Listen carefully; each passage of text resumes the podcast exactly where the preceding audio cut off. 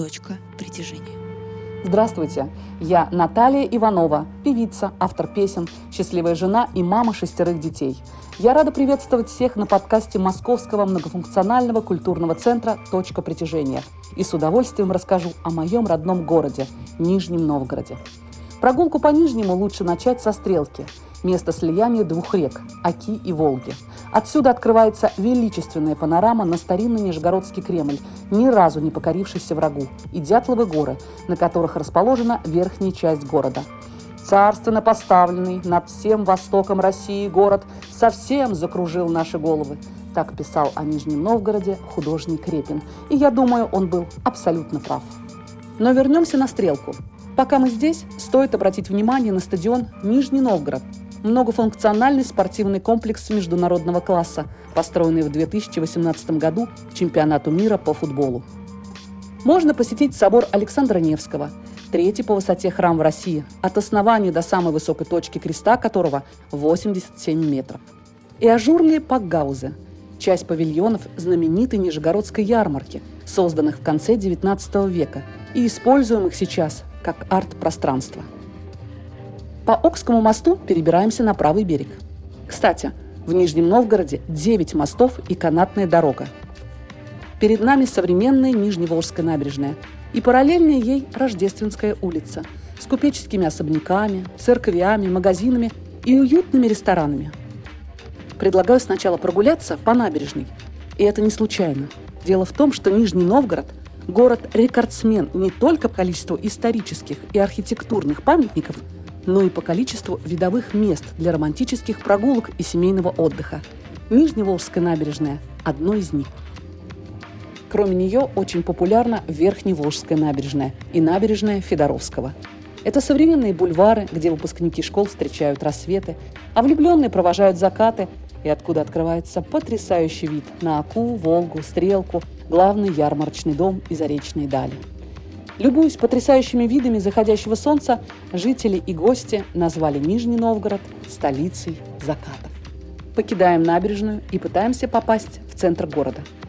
Если не пользоваться транспортом, то первый подъем по склону Дятловых гор – это почтовый съезд. На самом его верху находится деревянный дом кирпичного цвета. Сейчас это музей-домик Каширина, усадьба деда великого писателя Максима Горького – одно из старейших гражданских зданий конца XVIII века.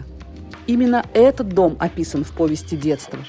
В нем полностью воссоздан интерьер, а во дворе можно увидеть конюшню, откуда бабушка во время пожара выводила коня, красильню, где работал мастер Григорий, и большой дубовый крест, которым придавила цыганка. В Нижнем много мест, помнящих великого писателя – Именем Горького назван и фестиваль нового российского кино «Горький фест», который каждое лето проходит на ведущих площадках города. Следующий вариант подъема – это территория Кремля. Направляясь к Ивановской башне, мы оказываемся на площади Народного единства. Те, кто знаком с творчеством художника Маковского, сразу узнают место, изображенное на его эпохальном полотне «Воззвание Минина к народу».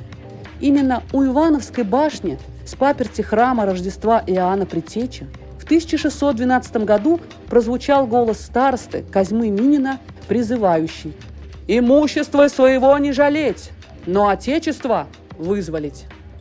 Спустя века, 4 ноября 2005 года, место, где Минин обращался к народу, назвали площадью Народного единства и установили памятник Минину и Пожарскому – который является точной копией московского, расположенного на Красной площади. Чуть выше памятника установлен набатный колокол, символ призыва и объединения.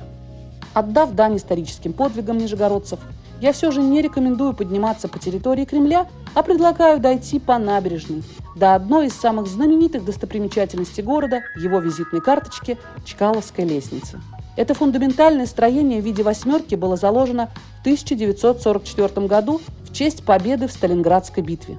Известно, что в ее строительстве участвовали пленные немцы.